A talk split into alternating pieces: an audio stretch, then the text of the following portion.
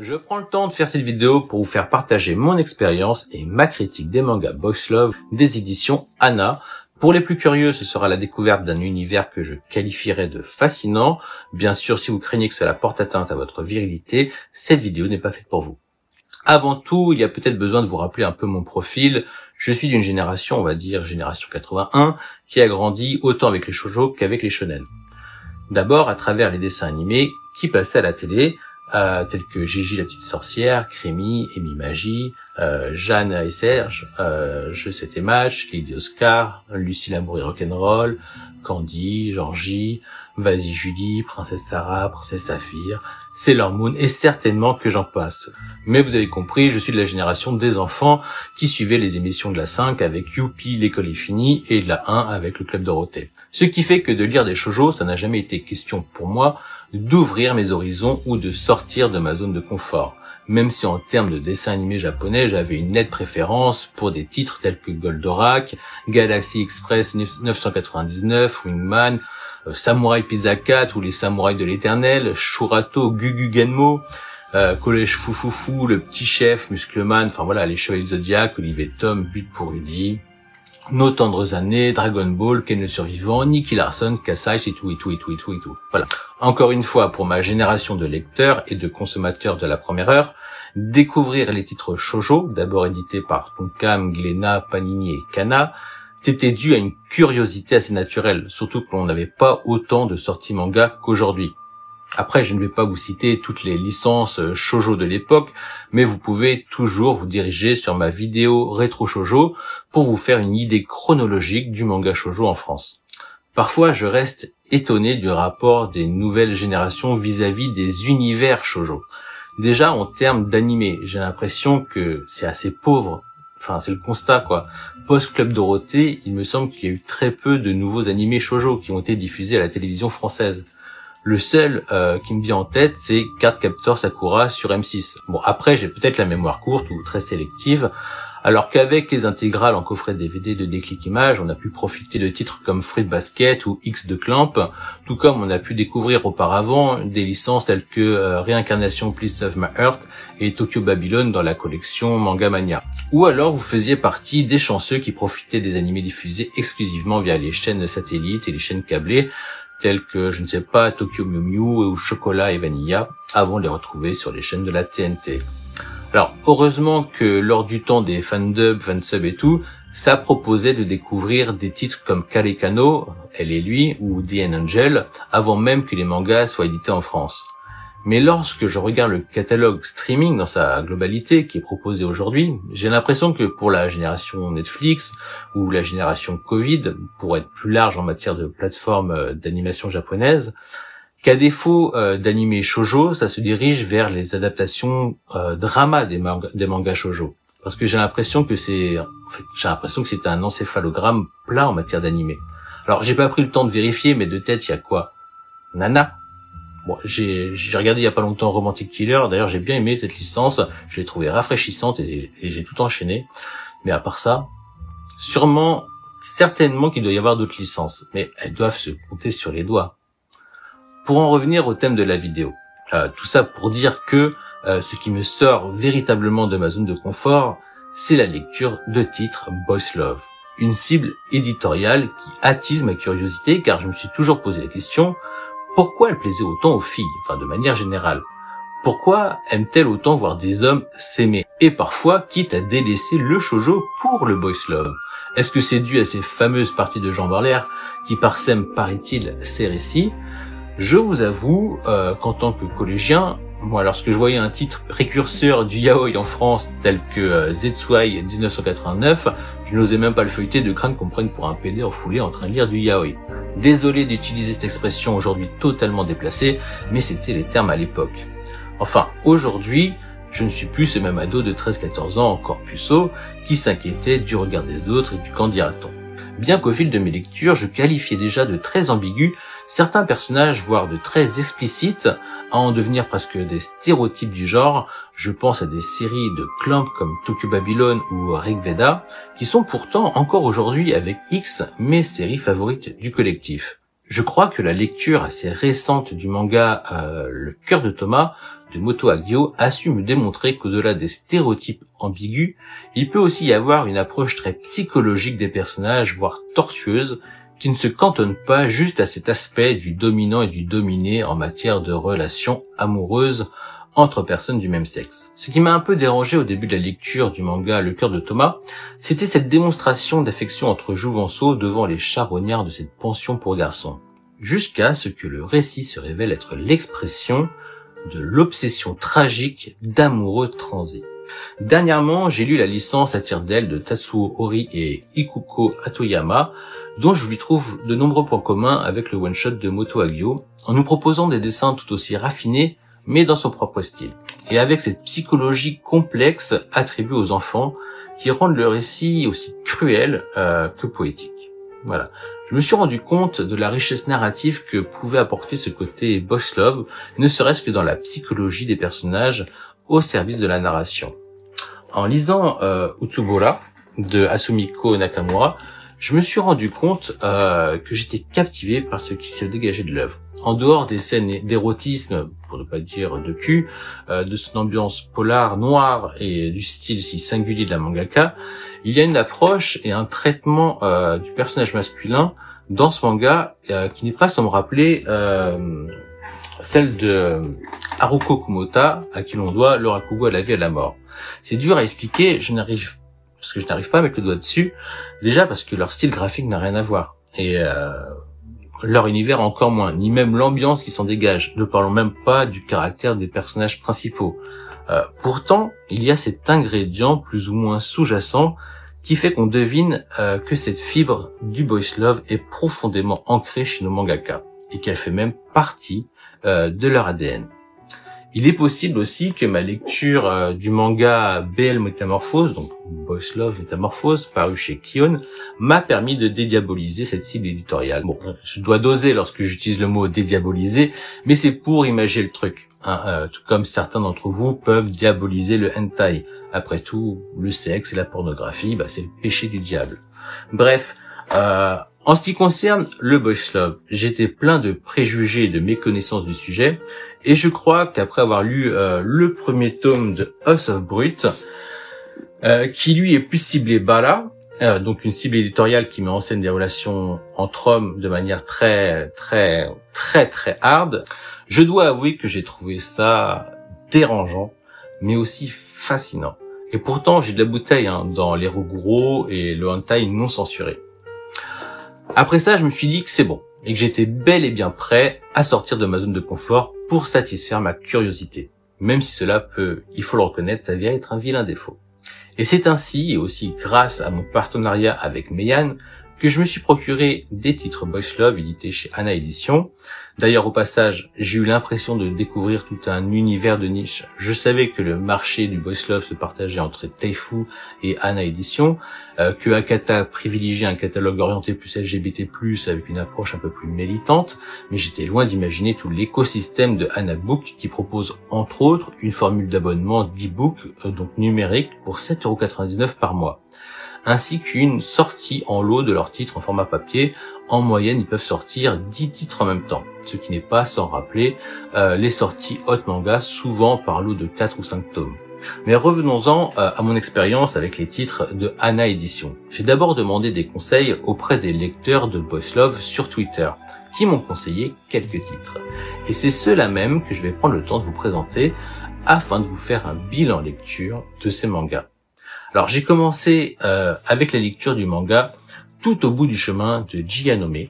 Alors si on nommait ma lecture fortuite du manga euh, Boys of the Dead, qui d'ailleurs s'est révélée bien plus intéressante que je l'aurais cru au premier abord, premier abord assez cru, ça c'est le moins que je puisse dire, mon choix s'est porté volontairement sur le one-shot tout au bout du chemin, qui m'a tout simplement attiré par son illustration de première de couverture, puis par son dessin alors que je le feuilletais.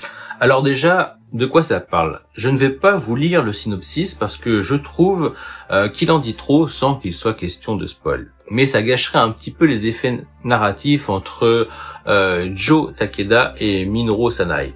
Joe, qui a réalisé son rêve de devenir euh, va très vite redouter de faire face à Minoru lors d'une réunion d'anciens élèves. Tous deux partageaient la même passion de l'art avant de prendre des chemins opposés. Mais la question qui se pose, c'est qu'est-ce qui s'est passé entre eux pour que Joe regrette ses retrouvailles. Alors avant tout, je remercie la personne qui m'a conseillé cette œuvre car j'ai la sensation d'avoir fait la découverte d'une excellente mangaka en la personne de Jianome.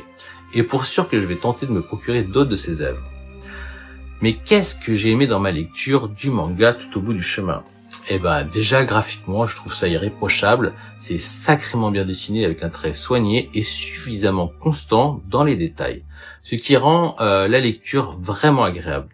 Ensuite, j'ai trouvé que la narration était bien menée puisqu'on ne se perd pas un instant dans les souvenirs de nos protagonistes. C'est limpide et on se laisse porter par le récit. Enfin, j'ai trouvé l'histoire pertinente, surtout pour un one-shot. Donc vraiment, j'ai rien à dire quant à la réalisation de cette histoire, qui en devient naturellement prenante. Alors, je vous avoue euh, que j'ai prise à dépourvu en concerne les scènes de sexe. Voilà, on voit tout et elles sont aussi crues qu'un manga hentai, ce qui fait que je suis vraiment tombé sur le cul. De réputation, euh, je savais que les Boys Love proposaient des scènes de sexe, mais je ne m'attendais pas à ça. Voilà. Pendant un instant, j'avoue que bah, j'ai fait ma mijaurée, mais euh, clairement, c'est pour un public averti. Hein. Ce n'est donc pas un récit pour midinette. Voilà. D'autant plus qu'il aborde de vrais sujets. L'histoire n'est pas juste un prétexte aux scènes de cul, comme on peut le voir dans la grosse majorité des hentai. Non, elles font partie intégrante du récit et ça a son impact. Pour finir, c'est le genre de lecture que j'aime bien, car lorsque je ferme le bouquin et que je le repose, je sais qu'il mérite euh, sa place sur une étagère de Mangatech. Après, c'est un peu de la triche, hein, car ça reste mon péché mignon, euh, les histoires avec comme personnages principaux des mangaka ou des écrivains. En tout cas, retenez bien ce nom, Jianome, car il est fort probable que j'en reparle à l'occasion.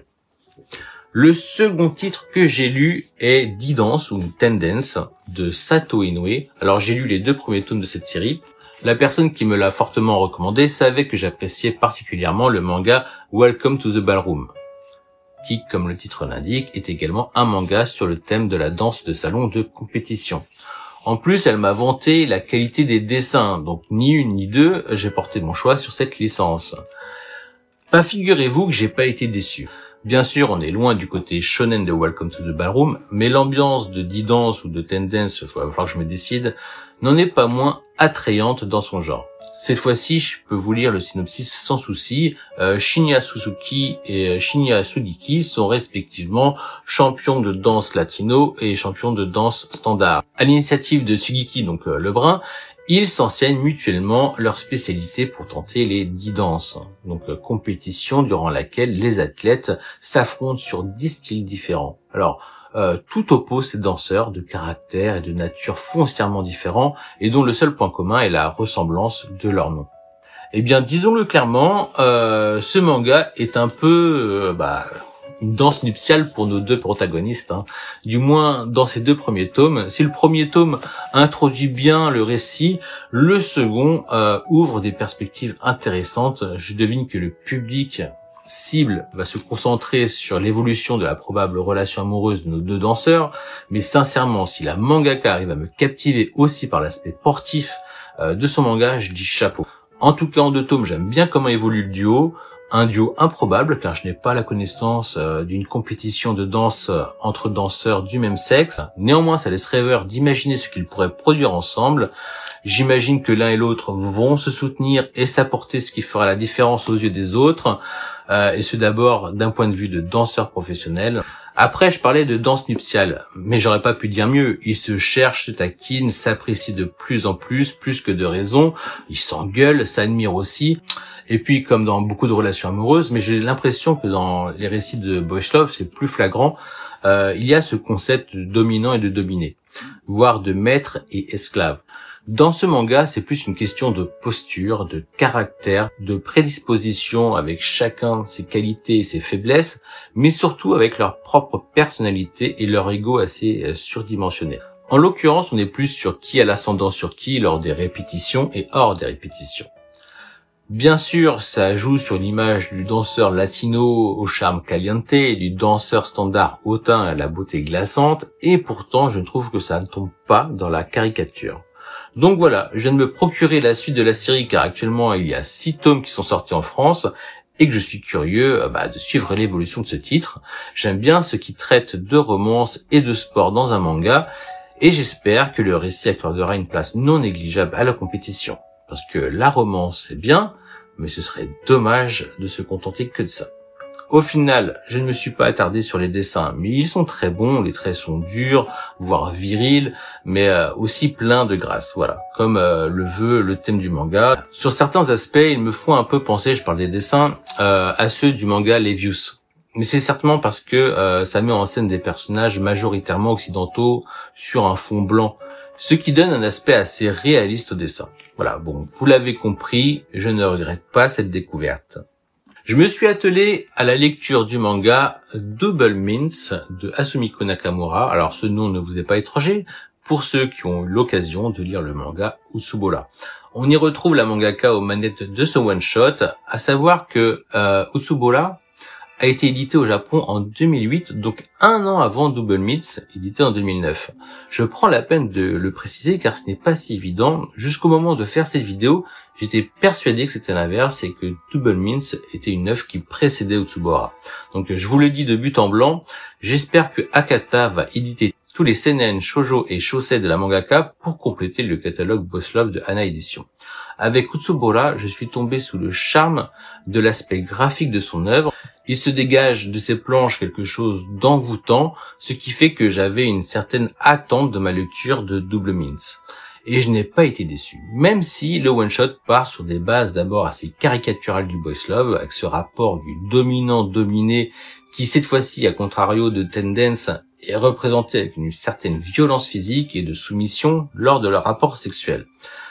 Pour vous mettre dans le bain, je vous paraphrase vite fait le synopsis. Le récit commence lorsque Mitsuru Ishikawa, euh, donc lui, appelle un ami du lycée qui porte d'ailleurs le même nom que lui pour se débarrasser du corps d'une femme qu'il aurait tuée. Cet appel fait ressurgir des souvenirs douloureux et passionnels entre ces deux homonymes. Pourtant, au cours du récit, cette complicité dans le crime teintée d'une relation dominant-dominée va peu à peu évoluer. Après, il est bien connu qu'une relation maître-esclave finit inexorablement par évoluer, le maître finissant forcément par devenir dépendant de son esclave, qui finira par changer de statut pour endosser le rôle d'esclave. Ça reste évidemment une généralité, et finalement le récit va se montrer plus subtil, enfin je ne sais pas si c'est le mot, mais en tout cas les personnages vont se révéler à l'autre et à nous sous un nouveau jour face à l'adversité. Encore une fois, euh, les scènes de sexe peuvent paraître crues et malaisantes, car la violence et la soumission restent omniprésentes. Mais au final, elle sert toujours à exprimer quelque chose entre ces deux amants. Après, je ne vous cache pas que j'ai quand même préféré ma lecture d'Utsubora, mais c'est sûrement à cause du thème de l'écrivain. Voilà, faut croire que ça marche à chaque fois avec moi. Ce qui n'empêche que j'ai envie de découvrir toutes les autres œuvres de la mangaka, euh, qui ont été édités chez Ana Edition, parce que après Haruko Kumota, euh, je vous répète, la mangaka de euh, Rakugo à la vie et la mort, après Janome du manga Tout au bout du chemin, et maintenant Asumiko Nakamura, eh bien je ne regrette pas de m'être intéressé et de découvrir ce que recèle le catalogue Boss Love d'Ana Edition, qui me confirme l'excellence de ces mangaka. Alors dans un style totalement différent de ce que j'ai lu jusqu'à présent, j'ai lu le manga L'échappée belle, notre voyage autour du monde de, Monet Sorai. Alors seulement deux tomes sont sortis en France sur les quatre sortis au Japon et c'est une série qui est toujours en cours. Dans ce manga, on est loin des propositions précédentes, euh, pas de chibre dans la bouche, pas de relations toxiques ou de rapports dominant-dominé. Non, là il est juste question d'un récit de couple qui comptent officialiser leur fiançailles à la suite de leur tour du monde.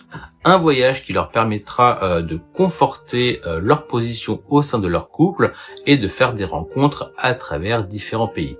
Il est aussi amusant de voir la vision de touristes et de surcroît de touristes japonais des pays qu'ils visitent. Soit dit en passant, la France prend cher, aucun véritable contact avec le français, si ce n'est avec les attrapes touristes. Voilà, à contrario des Allemands qui ont toujours une très bonne réputation, une très bonne presse dans les mangas. Et entre nous, pour ceux qui sont déjà allés en Allemagne, ça se vérifie. On note la petite balle perdue euh, sur la fermeture d'un lieu touristique le lundi en France. Fait étrange, les Français sont édulcorés en mode caucasien. Pourtant, nous sommes connus pour la diversité de nos origines. Et il est agréable de suivre nos protagonistes à travers leur voyage. Mais au final, le manga nous invite à découvrir l'intimité de ce couple qui a encore des difficultés à s'assumer aux yeux des autres, ce qui semble évoluer au cours des rencontres qu'ils font lors de leur voyage. C'est un manga plutôt feel good et, et assez attendrissant. Voilà. Et j'ai bien aimé lire ces deux tomes. Je termine ce bilan lecture avec le one shot euh, Paparazzi. Alors c'est peut-être le manga que j'ai bah, le moins apprécié, pas parce qu'il est mauvais, loin de là, mais peut-être parce qu'il correspond plus à l'idée caricaturale que je me faisais du boss love. Un jeune paparazzi va faire la rencontre d'une starlette grave beau gosse qui va le faire changer de bord en lui montrant comment donner du plaisir à son partenaire. Voilà. D'abord sous son influence, le jeune homme finira par prendre une place plus importante dans le cœur de la star, voilà, le manga n'est pas avare en scène de cul, au contraire, il ravira les personnes friandes du genre car il est doté de certaines qualités, mais je trouve peut-être un peu trop générique. Voilà. Pour ma part, il manque les ingrédients qui font que j'ai particulièrement apprécié mes lectures de Double Mince, Tendance et Tout au bout du chemin. Voilà, vous savez toute ma première expérience de lecture de manga Boss Love. En attendant, je viens de recevoir la suite de Tendence, ce qui me permettra de me faire un avis encore plus poussé du titre et de la mangaka Santa Inoue.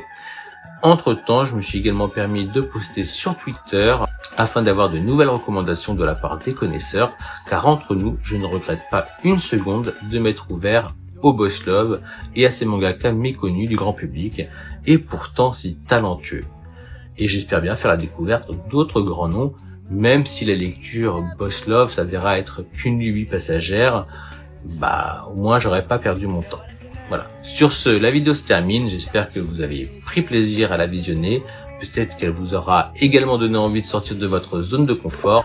En tout cas, euh, du peu que j'en ai vu, je trouve la communauté Boss Love vraiment bienveillante, toujours prête à recommander leurs meilleurs titres, même un gars qui se fait appeler manga badass, ce qui aurait pu les mettre sur la défensive, puisque j'ai hélas déjà vu ça ailleurs.